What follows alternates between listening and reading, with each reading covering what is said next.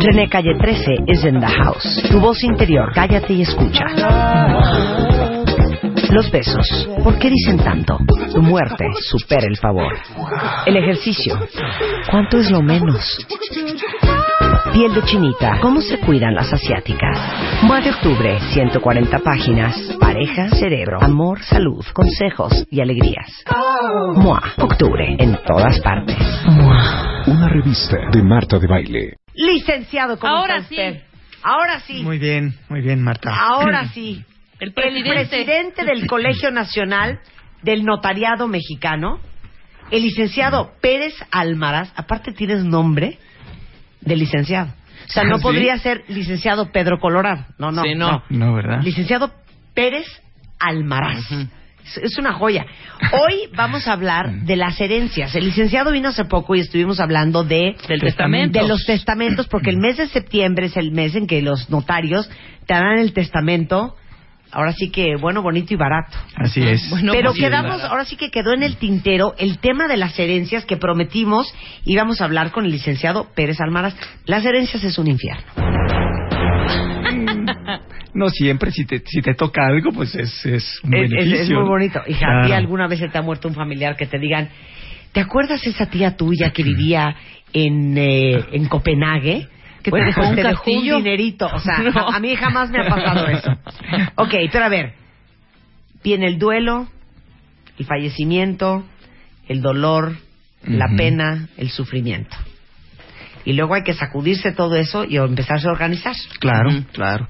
Y entonces los, los herederos o los presuntos herederos tienen que acudir a un notario, llevar los documentos que encuentren que tenga que tenía el difunto para saber qué hacer eh, e iniciar el trámite de lo que le llamamos la sucesión hereditaria Ajá. que podrá ser testamentaria si el difunto otorgó testamento o podrá ser intestamentaria si no lo otorgó. Les los famosos intestados sí. es lo que conocemos como los Ahí intestados. es donde las cosas se complican. Por eso dice eh, Javier, el licenciado Pérez Almaraz, que el testamento es más un tema de responsabilidad que de de previsión, claro, que de previsión, claro. Explica nada más así, así rapidito. ¿Qué pasa cuando alguien se muere intestado? que eh, es la ley, el código civil respectivo, el que determina quiénes son los que tienen derecho a heredar, independientemente de cuál hubiera sido la voluntad del, del difunto. O sea, lo que quiere decir Javier es que tu mamá te dijo que ese cuadro de Tamayo te lo iba a dar y entonces tus hermanos dicen, pues adivina qué, chipilix. Es de todos. Aquí- es de todos, es de y todos. entonces la ley dice, claro, como aquí no hay testamento, se reparten todos y chámpalas, te quedas sin tu cuadro de. Tamayo. Si recuerdan cuando hablábamos del testamento, decíamos que en, en algunos casos el, el otorgante del testamento le dice al notario, oiga, le dice, yo tengo cuatro hijos, Sí. pero solo quiero dejar como heredero a uno de los cuatro, por razones personales o incluso puedo hacérselas saber al notario. Sí. Porque los otros tres fueron ingratos, porque ya, o porque ya tienen este bienes suficientes con los cuales subsistir y al que quiero proteger pues no tiene esa esa posibilidad. Las razones que fueren entonces si la persona otorga testamento es factible hacerlo así no hay la obligación de designar herederos a los hijos por ejemplo Sí. en cambio si esa persona muere intestada los cuatro hijos van a tener el mismo derecho aunque tres de ellos tengan bienes suficientes o hayan sido ingratos con el padre o la madre, en fin, cualquier circunstancia que se pueda presentar ahí es eh, el, el tema importante aquí es que los cuatro hijos en este ejemplo que les pongo tienen derecho a heredar en las mismas proporciones. Por eso, hagan su testamento. Hagan su Y, testamento. y les claro. voy a decir algo, que lo platicamos cuando vino el, el licenciado Pérez Almaraz al programa a hablar de testamentos. Uno cree que para qué hago un testamento, Javier, si no tengo nada. Neta, no tengo nada. Sí, Hasta el más pobre tiene algo. así es. Hasta la gallina, el Claro. gallo, el puerco y, y- y- y la choza. El coche. Eso también se puede meter en un testamento. Claro. Los hijos menores de edad, si recuerdan, también hablábamos de ese, de ese tema cuando tocábamos lo relativo a los testamentos. Qué mejor que sea el papá o la mamá los que digan, si me muero y mis hijos son menores de edad, yo designo como tutor de esos, de esos hijos a mi hermano, por ejemplo. Es mucho mejor así a que sea un juez el que determine quién va a ¿Con ser el tutor de tus hijos si, si te mueres siendo ellos aún menores de, de edad. Sí, te moriste Sí. sin testamento. No pusiste con quién querías que se fueran tus hijos, si eran menores de edad. Corte A, tus hijos viven con tu suegra. ¿No? Sí, la, Porque la tu ley, mamá no, no la, vive. la ley ¿no? también determina quiénes son eh, las personas que son titulares de la patria potestad. La patria potestad es una institución superior a la tutela, jerárquicamente hablando. Entonces, para que pueda eh, des- ejercer el cargo el tutor, no, no debe haber persona que ejerza la patria potestad. Por eso es que si, por ejemplo, muere el padre y vive la madre, Los niños no- automáticamente se van con la mamá. Así es. Eh, aunque el papá hubiera designado tutor en su testamento a su hermano, este hermano no va a desempeñar el cargo Porque, la mamá vive. Ah, porque Claro, vive la la madre. mamá vive, Ahora, ahí te va. Si eres mamá soltera, el niño está registrado a tu nombre. Correcto. La patria potestad la tienes tú solamente. Así es. ¿Y te mueres? Sí. ¿A quién va a mandar a ese niño a vivir? ¿A casa de quién? La, la ley señala que son los ascendientes eh, del- de, la madre, en este caso, Los quienes abuelos. tendrían, los abuelos, quienes tendrían la patria potestad. Y en segundo término, tus hermanos. No. En el caso de patria potestad, no. Ahí sí. Bueno, el- tu abuela no, ya se murió, tu mamá ya se murió Sí, y no tienes papá. Entonces tendría el juez que determinar quién es quién va a ser el tutor de esos niños. o sea, Pero ¿quién de eso- tus hermanos? Ajá, que Probablemente de los hermanos, que serán los parientes más cercanos. Yo, yo sigo con los hermanos. sí, sí. No, pero bueno, todo esto lo estamos diciendo para vean que lo importante que es no morirse sin un testamento. Claro, claro. ok, ahora, tengo un anillito, una pulsera y un bastón, es lo único que yo poseo, pero neta, yo sí quiero que mis hijas mujeres tengan esas tres joyitas. No quiero que acaben en manos de mis nueras. Ujú. Pónganlo en un testamento. Claro, Exacto. Claro. ¿no? Así es. Porque entonces van a repartir los anillos. Uno le va a tocar a tu hermano Jorge y Jorge se lo va a regalar a tu cuñada. Y vas a estar furioso. Sí. Así son las cosas. Sí, para que luego se divorcien Ahora, y ese anillo que era de tu madre esté quién sabe con quién, en qué familia. Claro, ya no te va a tocar verlo, pero Claro, pues sí. sí, hay, mucha gente que... hay que hacer el testamento, aunque crean eso. que de veras no es... No, ay, ¿cómo crees? No, ¿cómo crees? No. Claro, Ok. claro. Nada más, ya sé que te cuesta mucho ser perverso. Licenciado Pérez Almaraz, platícame, de todas las herencias que tú has manejado, la más infernal, sanguinaria y puerca que has vivido. Mira, cuando se dan los pleitos, generalmente se dan más en los tribunales, en los juzgados familiares, que en las notarías. Y te voy a decir por qué. El notario solo puede intervenir en el trámite de una sucesión hereditaria si todos los herederos están de acuerdo, son mayores de edad y no existe conflicto entre ellos. Esta es una, una regla de oro. Sí. Si de los, por ejemplo, en el, en el caso que poníamos, los cuatro hijos que sobreviven al padre, el padre murió intestado, están de acuerdo todos, son mayores de 18 años, pueden ir con el notario y decirle, licenciado, aquí está el acta de defunción de mi papá, aquí está el acta de matrimonio, por ejemplo, y aquí están las escrituras de los bienes que poseía o la factura del coche, etcétera. Díganos qué hacer para adjudicarnos nosotros estos bienes. Pero si no se da esta posibilidad y alguno de los hermanos dice, no, yo no quiero, yo no quiero iniciar ningún trámite, no tengo dinero, no tengo ganas, lo que sea, entonces el notario no puede intervenir. Y cuando se dan los, los pleitos, entonces es cuando tienen que iniciar este trámite en un juzgado. Por eso, A- pero a, a- ver, auxiliados y patrocinados claro, por un abogado, ¿no? Sí. Por eso, pero nunca te ha, pa- te ha pasado Sí. que abres el testamento Ajá. y, no caras. falta el que el de Hmm. tú así no muy muy correcto de bueno. Y bueno, su señor padre eh, dice aquí, a mi hijo Jorge González Ramírez le dejo mis palos de golf y mis escopetas. y que se pare de esto es el acabose. Yo no quiero los palos de golf. A mí me prometió mi papá que quería el rancho. Yo ya me voy. Ajá. ¿Y se sale? A veces, a veces llega a pasar, sí. Alguna, alguna ocasión ocurrió que eh, cuando ya se iba a firmar la escritura de aceptación de herencia, Sí. estaban ahí eh, hermanos y hermanas, eh, pues salieron a, a relucir las rencillas y los pleitos de, se- supongo, de años atrás. Hace años no Y escuchaba la- la, palabra rencilla. Sencillas, muy Sí. propio. y en la, en la sala de firmas, este, se agarraron ahí a, a golpes dos her- hermanas. No. Imagínate la escena, eh, los hermanos separando a las hermanas que, que no estaban de acuerdo con la distribución de la herencia, pero finalmente pues así lo había determinado el papá. Y, tú sentado pues, con tus lentes, sí, con sí, cara sí, les barbaridad. dije que pues procuraran no manchar de sangre los muebles ni, ni nada y, y que bueno, si no iban a firmar la escritura porque en ese momento surgió el conflicto, pues que se retiraran, fueran a ver a su abogado y a iniciaran el trámite en un juzgado, cosa que naturalmente les representa mucho más complicación, Claro. Y más gasto. costos, Claro. más gasto, más, más Y gasto desgaste, emocional y y, familiar y económico, desde luego. Ok, ahora Sí. vamos con las herencias. Hay algo que se llama sucesión legítima. Ujú. Explica eso. Sucesión legítima es el intestado, para no confundir al auditorio. O sea, el que murió sin testamento. Exactamente. Ok. La sucesión intestamentaria o sucesión legítima es el intestado. Ajá. Ok. Y la sucesión testamentaria es cuando el, el- el difunto otorgó testamento antes de morir. Ok, entonces, Mm.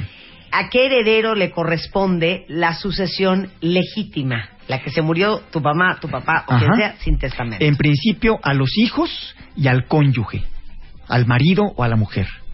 Pero aquí hay que aclarar. Aunque no sea Sí. tu mamá, No, no, no, a la mamá no le toca. o sea, por ejemplo, Se el- murió- se muere el papá. Tú, se, se papá murió el se papá. muere. Vamos Ajá, a- al, ejemplo. Sí, ¿no? Sí. Entonces le toca, me toca a mí, a todos mis hermanos. Pero y a la, y a la mi- mujer de tu papá. y a la esposa en la turno de- o a la mamá A de la- sus hijos. a la, a la esposa. La Pero esposa aquí hay que aclarar un punto importante. Si el papá murió y estaba casado en sociedad conyugal, que es lo que se conoce eh, en el Bienes lenguaje común como bienes Mancomunados. Ajá. entonces los bienes adquiridos durante el matrimonio le corresponden por regla general la mitad al señor y la mitad a la señora. O sea, los hijos, bye bye. No, espérame. Y Espérame. entonces, en ese ejemplo que ponemos, el papá se murió intestado. Estaba casado en bienes mancomunados con la señora. La señora ya no va a heredar. ¿Por qué? Porque ya tiene el 50% de los bienes Ah. que eran que fueron adquiridos en el matrimonio. Ujú. El otro 50% Se reparte sí queda entre los intestado hijos. y va a los hijos, exactamente. perfecto. Va Ok. a los hijos. 50%. Pero bueno, somos una familia muy feliz y muy funcional y nuestros papás estaban casados. Ok. O yo estaba casada. Entonces, uno se muere y primero va a los hijos y al cónyuge.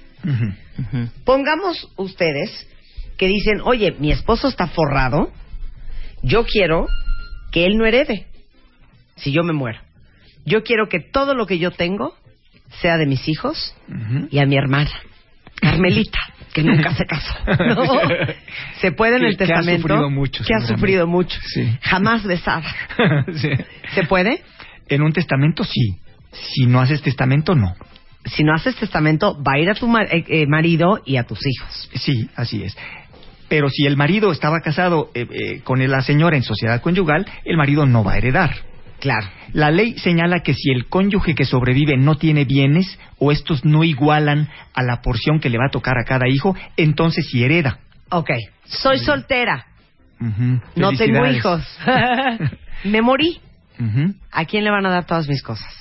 Eres soltera, no tienes hijos Y no tengo testamento. y no tienes testamento a tus papás, A tus papás. a tus papás.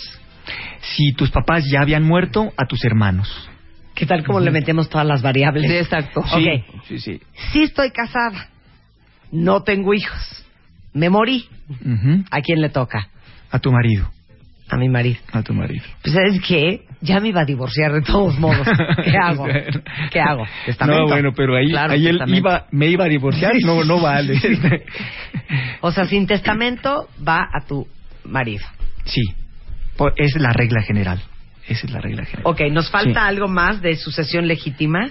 El caso de la sucesión legítima, y este es un punto que, que creo que vale la pena comentar, es que eh, dependiendo del lugar de la república en que se tramita la sucesión legítima, en algunos casos puede iniciarse ante notario desde el principio puede, puede empezar el trámite, cosa que antes no era posible. O sea, ¿cómo que desde el Es decir, principio? Antes o en algunos estados de la República todavía ten- tienes que empezar el trámite en un juzgado familiar, Sí. patrocinada por un abogado litigante. Pero si eh, en el caso del Distrito Federal o el Estado de México, eh, si el ejemplo que poníamos, los herederos son, son mayores de edad y no hay conflicto entre ellos, entonces la sucesión legítima o el intestado puede iniciarse eh, valga la redundancia, desde el principio ante el notario. Ok. O sea, Entonces, no tienes que no ir con que ir al el rollo legal, exacto. Así es, así es. Esto está Sí. buenísimo. ¿Qué no da derecho a heredar? Ujú. O sea, mis cuñadas no van a heredar mis cosas. No, no, por regla O general, sea, el no. parentesco por afinidad no, no, te da derecho, no da derecho a, a- heredar. a heredar. Así es, así es. Y los, los códigos también señalan eh, algunos supuestos en que no se tiene derecho a la, a la herencia. Ok, ya acabamos con... Y entonces, en la sucesión legítima la- Ajá. o el intestado, si lo iniciaste ante el notario, es más o menos un trámite similar al que llevas en una sucesión testamentaria. ¿A qué me refiero con esto? Tienen que comparecer los herederos, vamos a pensar que son los hijos, ante el notario. El notario tiene que pedir informes al archivo de notarías para saber si de veras ese difunto no otorgó testamento. Exacto. Y una vez que el archivo le haya informado efectivamente no tenemos registrado testamento de esta persona, entonces estos herederos firman una escritura en la que aceptan la herencia, quedan reconocidos como herederos y además nombran un albacea.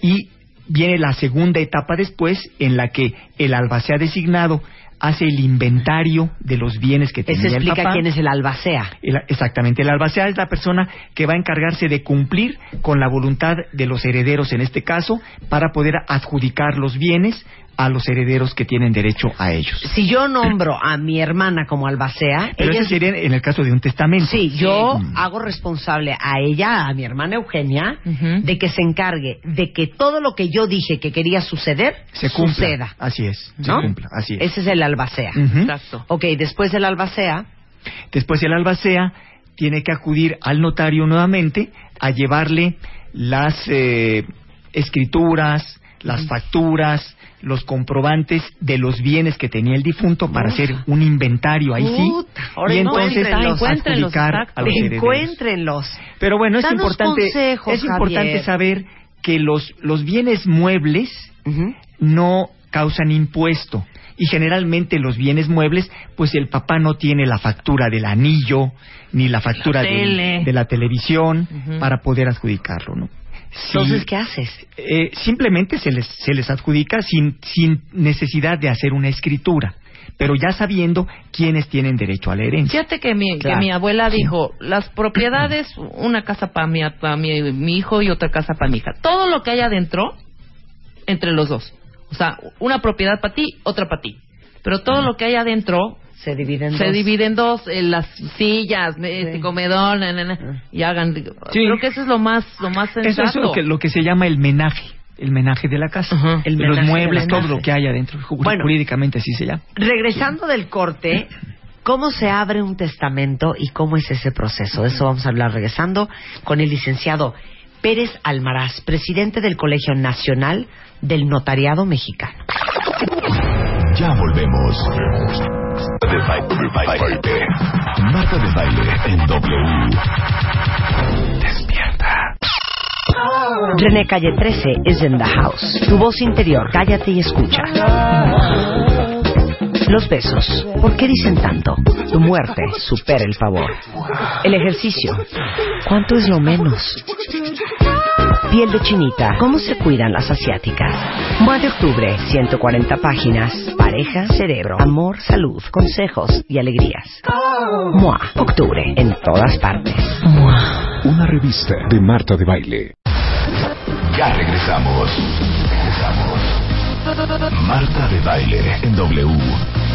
Marta de baile. Préndete. Estamos en el W Radio, estamos hablando con el licenciado Pérez Almaraz. Él es notario, es presidente del Colegio Nacional de Notariado Mexicano y para que a usted la muerte no lo agarre desprevenido, hemos hablado con él de testamentos y ahorita estamos hablando de herencias. Ya tocamos el tema de la sucesión legítima.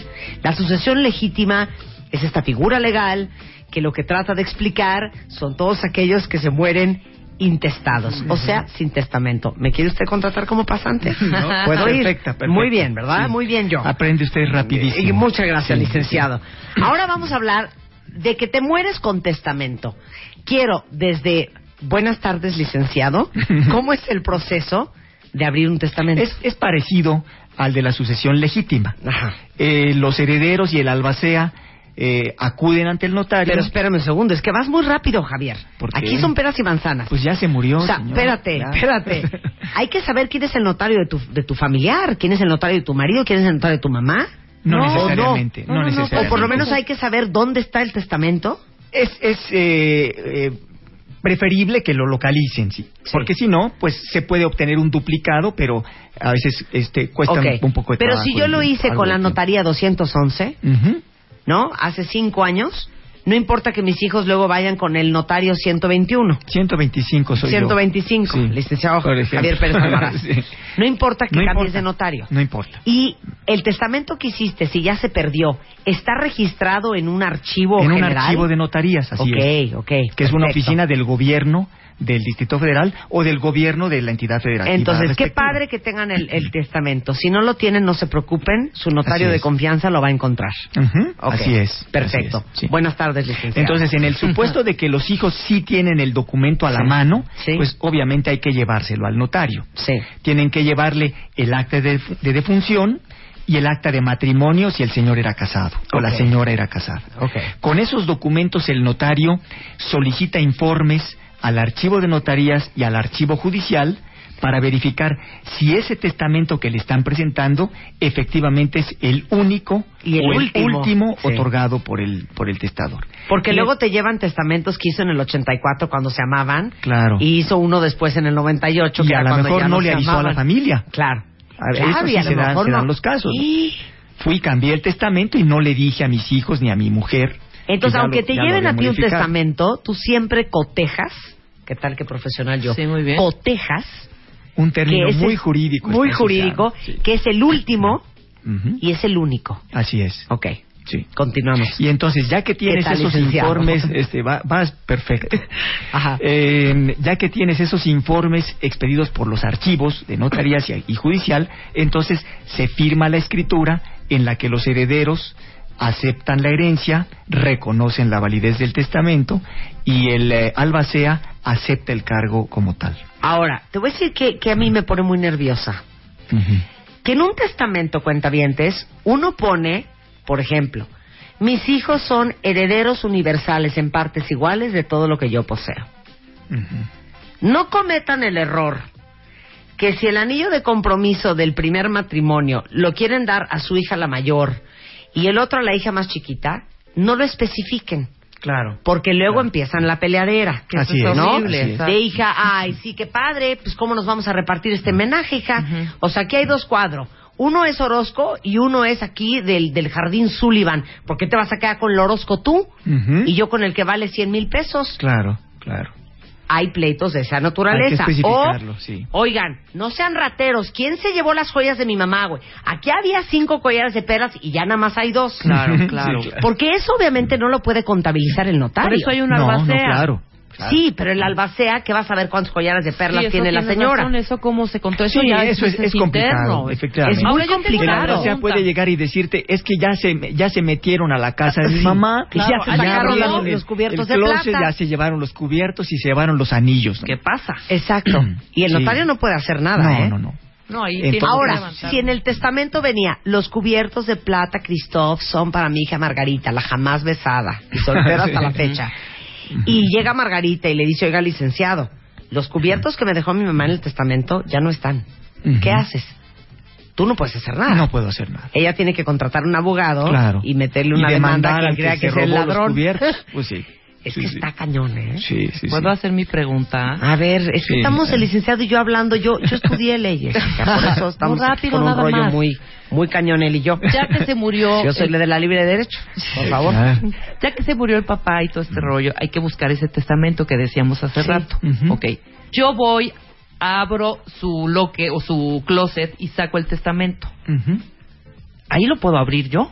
Puedes O sea, puedo abrir y decir, a ver claro. qué tenía. Claro, no, o sí, sea, ¿para claro. qué fregado me espero? O Sí, viene sí. sellado con algo que ustedes le no, ponen ahí. No, no, no. El común de los testamentos, que es el público abierto, no no va no va lacrado. cómo ni quedó el rollo. menos. Era Yo lacrada, sé que el dolor sí, es mucho, no. igual dices un monograma, un Sí, eso lo ves más en las películas. Sí. Claro, Las pero novelas, perfectamente pero puedes enterarte antes, hija. Si tienes un poco de morbo y, y eres chismosita. Sí, pero ¿de qué te sirve enterarte? ¿O vas a sacar un liquid paper a corregir? No, no, no, pero pues ya sabes, ya dices, chin, ya no hago el Mira, coraje hay- enfrente del licenciado Javier es y lo hago el punto, porque hay familias en las que el papá o la mamá dice, prefiero que, que mis hijos no se enteren de sea, lo que tengo, Ah, de lo que les estoy dejando. Sí, de lo que Sí. les estoy dejando. Y hay otras que dicen, no, yo sí quiero que sepan. Le voy a sacar una fotostática al testamento que ya me entregó el notario y les voy a dar una copia. Por si el día que me muera no encuentran el original, ahí tienen una copia y pueden iniciar el trámite con cualquier notario y ese notario va a obtener un duplicado en el archivo de notarías para poder iniciar el, el trámite Súper sucesor. Precioso. Sí. Ahora, ya, sobre en mano, ya cotejaste documentos, es el último testamento. Citas a toda la familia involucrada, Sí. se sientan en tu oficina Así es. y qué dices. Y eso es lo No que te quiero oír. lo que la gente le llama la lectura del testamento, quiero oír. que en realidad es la aceptación de la herencia. Ok, te quiero oír. En el- Actúalo, en el-. Actual. en el en el testamento en la aceptación de herencia va transcrito eh, parte del testamento, la parte importante del testamento. ok. Entonces yo voy a decir, yo fulano de tal. No, no, no, no, tal no. cual. Dímelo bien. Yo, Javier Pérez Almaraz, notario número 125 del Distrito Federal, hago constar el reconocimiento de la validez del testamento del señor Agapito López, que otorgan los señores Hugo, Paco y Luis, así como la aceptación de la herencia que otorgan los mismos comparecientes y la aceptación del cargo de albacea que otorga Paco. Amén. ¿Cómo sigue? Y ahí ya Ahí, Y es ahí como se procede- sigue. procedo a leer. Y ahí empieza. El acta de defunción Ajá. del señor, Ajá. el testamento. Ya, vamos a las cosas, vamos a los Los bienes informes materiales. que te dio el archivo. No, eso es después. Ajá. Los informes que te dio el archivo de notarías. Y entonces ya en las cláusulas de esa escritura dices: los señores Hugo, Paco y Luis reconocen la validez del testamento otorgado por su papá, Fulano de Tal. Este, aceptan la herencia. Paco acepta el cargo de albacea. Y entonces el notario manda hacer dos publicaciones, en el caso del Distrito Federal, dos publicaciones en un diario de circulación nacional, que son esos, seguramente los han visto, avisos notariales que aparecen en los, en los periódicos. Ok. ¿Esto para qué? Para que si hay alguien que se considere con derecho a la herencia, pueda hacer valer ese derecho. Que en la práctica casi nunca ocurre, pero el notario está obligado a hacer Ok, esas ¿y en qué, en, en qué momento empiezas? Entonces- El anillo de Esmeralda. Ah, eso es después. Cuando ya se hicieron estas publicaciones, concluye la primera etapa de la sucesión hereditaria. Y viene la segunda etapa, en la que el albacea tendrá que ir nuevamente con el notario y ahí llevarle la lista de los bienes, las escrituras de las propiedades, en fin, este, las Los facturas de coches, los- todo. lo que haya. Y entonces sí se otorga una segunda escritura en la que se forma el inventario de la sucesión y se adjudica a los herederos los bienes que existían. Hay que aclarar que, que esto no es automático. Si hablamos de bienes inmuebles, el, el heredero o el legatario que recibe esos inmuebles tendrá que pagar los impuestos, los derechos, los honorarios por adjudicarse. ¿Por qué? Claro. Porque esa escritura va a ser el nuevo título de propiedad de ese bien inmueble. Si no se hace, esa persona no puede disponer del bien. Pero- no puede acreditar que es el propietario, aunque Si sea el heredero. Si, lo, si lo quiero vender, pero si la puedo rentar, puede seguir rentada aunque no esté a mi nombre. Sí, pero le dejas un problema a tu familia. Ok. Ok. Ahora, hay un- tú haces una lista que dice Jorge Almaraz, dos puntos. El anillo Mira, de brillantes. así se llama mi tío, ¿cómo sabías? ¿Sí? Sí. Ay, don Jorge Jorge. Almaraz, sí. Le, Así le mando Dios- saludos, por cierto. Ah, no, yo iba a decir que Dios lo tenga en su santa No, no se ha muerto, ha no se ha muerto. Oye, entonces, pero tú, tú como notario, haces una lista de qué le toca a quién. No, eso ya lo dice el testamento. Lo lee tal cual. Eso ya lo dice el testamento. Claro, que si hay bienes en que no se especificó, Sí. se dice, por ejemplo, todo el menaje de la casa Sí. para mis dos hijos, pues entonces sí, si no están de acuerdo ellos, pues habrá que hacer una lista de cuáles son los bienes que integran ese menaje de la casa para que se lo repartan y se lo adjudiquen. ¿Y te ha tocado alguna vez un testamento que digas, ya? O sea, de horas y hojas y hojas Sí, y hojas. sí, sí, ¿Sí? Fíjate que eh, generalmente recomendamos eh, no hacerlo tan complicado. Claro. Porque si lo haces muy complicado, complicas la sucesión ni hereditaria. quien entienda. después, ¿no? Pero Sí. ¿qué es complicado? Si dices, por ejemplo, la herramienta que está en el cajón de la, de la- la cena, este, el, el anillo de, de esmeralda y luego resulta que tienes tres anillos con una piedra verde y cuál es el de esmeralda, Ujú. pues eso va a, a generar seguramente dificultades entre los entre los hijos. Pero has leído cosas así. Sí, a veces A ver, ha- ¿qué es ha lo más bizarro? muy complicados en Ajá. que en que quieres listar hasta la herramienta, el, el, el, el perro, Ujú. eh, este, lo- las joyas que tengas, aunque no sean valiosas, los cuadros, los muebles, y eso pues generalmente complica. Por eso, lo más la- ridículo que has visto en un testamento. La mención de, de, de bienes muebles. De De, todos. bienes muebles, sí. A Firulais. A Firulais le... Firulais, ¿quién es? ¿El hijo o el Perro. perro? El perro, el bueno, perro. bueno, puede ser el hijo que así le decían de cariño, ¿no? Pues ni te rías, licenciado Pérez Almaraz, porque esta mujer, Leona Hemsley, multimillonaria dueña de hoteles en Estados Unidos, dejó estipulado en su herencia que su perro llamado Trouble debía recibir 12 millones de dólares después de su muerte. Y es así, como en el año 2009, Trouble se hizo acreedor de esta enorme fortuna y otros miembros de la familia, como los nietos, recibieron cantidades bastante menores al maldito perro Trouble. Sin embargo, luego de un juicio, los nietos lograron obtener parte de la herencia de Hemsley que iba dirigida al perro. Ya sabes cómo se las gastan los gringos. Sí, eh, además pues estamos hablando de otro tipo de derecho. Bueno, oigan qué Este, cosa más cool. Hay un portugués que se llama Luis Carlos de Noroña, eh, que murió soltero, sin hijos y multimillonario. Entonces, 13 años antes de morir, eligió delante de testigos en un juzgado municipal por la guía telefónica, ya sabes este, ¿Ya No, te- ¿no? no. Agarró la guía telefónica, así las páginas blancas, Sí. y escogió a 70 personas. Murió a los 42 años, en el 2007, y entre las cosas que repartió entre estos 70 desconocidos estaba un departamento de 12 habitaciones en el centro de Lisboa, una casa en la zona norte de Portugal, coches y 25 mil euros cash. Ujú. Imagínate que un día te hablen y te digan, oiga, fíjese que, pues mira, hay un señor que se llama Luis Carlos, que lo ha escogido usted a través de cuelgas. Sí, No cuelgas. No, te lo crees. Y te acabas de Por perder de un depa de 12 cuartos en Lisboa. Sí, sí, sí. Oye, a ver, tengo muchas preguntas de los cuentavientes. A ver, esta es muy buena, ¿eh?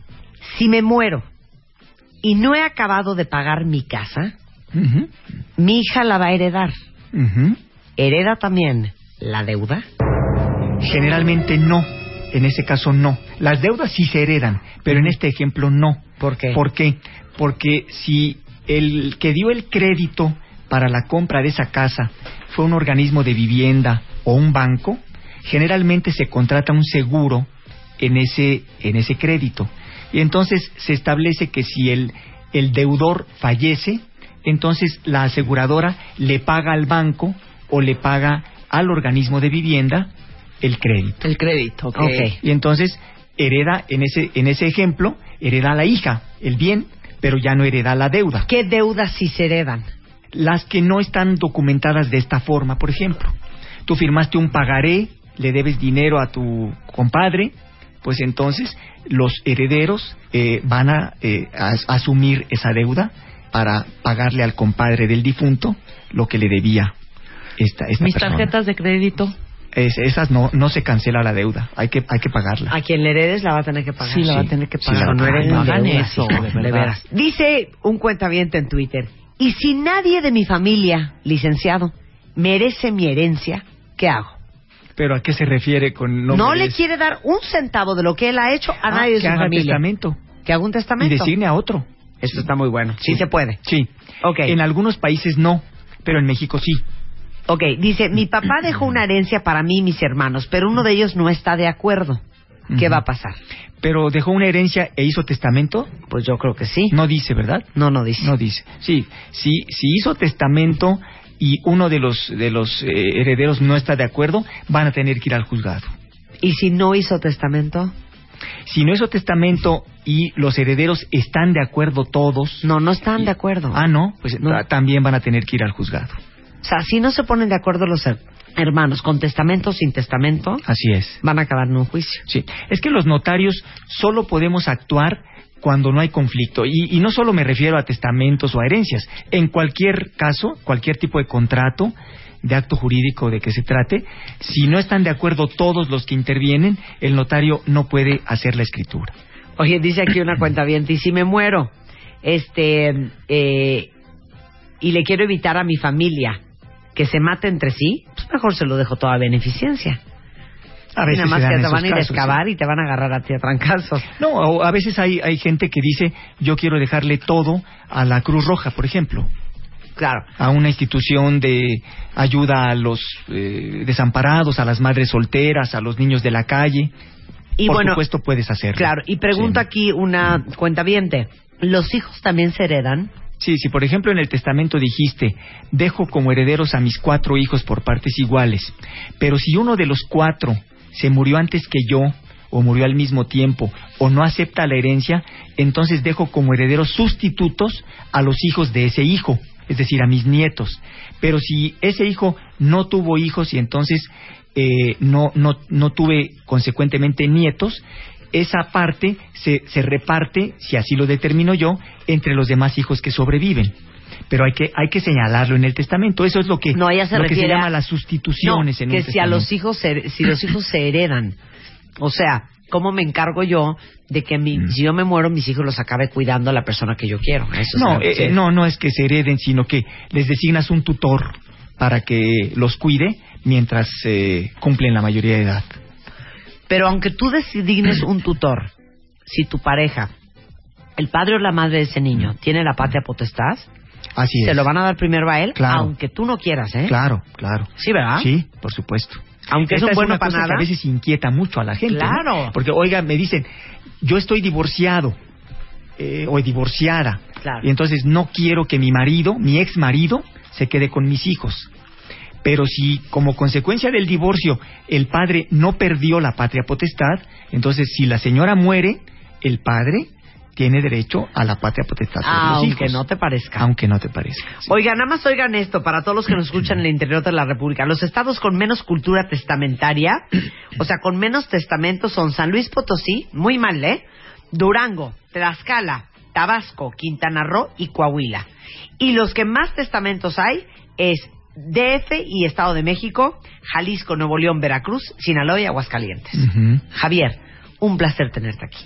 Muchas gracias, Marta. Igualmente. Él es el licenciado Javier Pérez Almaraz, es presidente del Colegio Nacional del Notariado Mexicano, de la Notaría 125 aquí en la Ciudad de México. Si ustedes quieren contactarlo vía Twitter para cualquier duda, es arroba notariado mex. Así es. Ese es el, el Colegio Nacional de Notariado, ¿no? Exactamente. Notariado mex. Pero si te quieren encontrar a ti, a ti, a ti, Eh, mi correo personal es jipa, J-I-P-A, arroba, me.com. ok. Y los teléfonos 5592-2533 y 5592-2798. Un placer tener aquí, Javier, como siempre. Muchas ya sabes, gracias por cualquier la cosa que tú necesites, que yo te revise un documento, que yo analice una demanda, estoy a tus órdenes. Te pido ayuda, te pido asesoría. Gracias, Javier, un placer. Gracias. Oigan, cuéntame, antes de irnos a corte, para todos los víctimas de antojitos, mucha fiesta, mucha reunión, que esto que el otro, la comedera, de repente unos gorgoreos, te cayó pesada la comida. ¿Se acuerdan de la época de nuestras mamás? O sea, yo sí me acuerdo de los ochentas, los noventas, el onotón. Y el onotón, que te tomas una o dos tabletas, tiene una fórmula que contiene enzimas, que son las más eh, antigas que existen, que ayudan a digerir la comida e incluso a aliviar la inflamación y los gases que son tan molestos. Entonces busquen Onotón en el anaquel de cualquier farmacia porque se vende sin prescripción, que es una gran opción contra la muy mala digestión. Hacemos un corte y regresamos, no se vayan. Ya volvemos. De baile. Marta de baile en W. Despierta.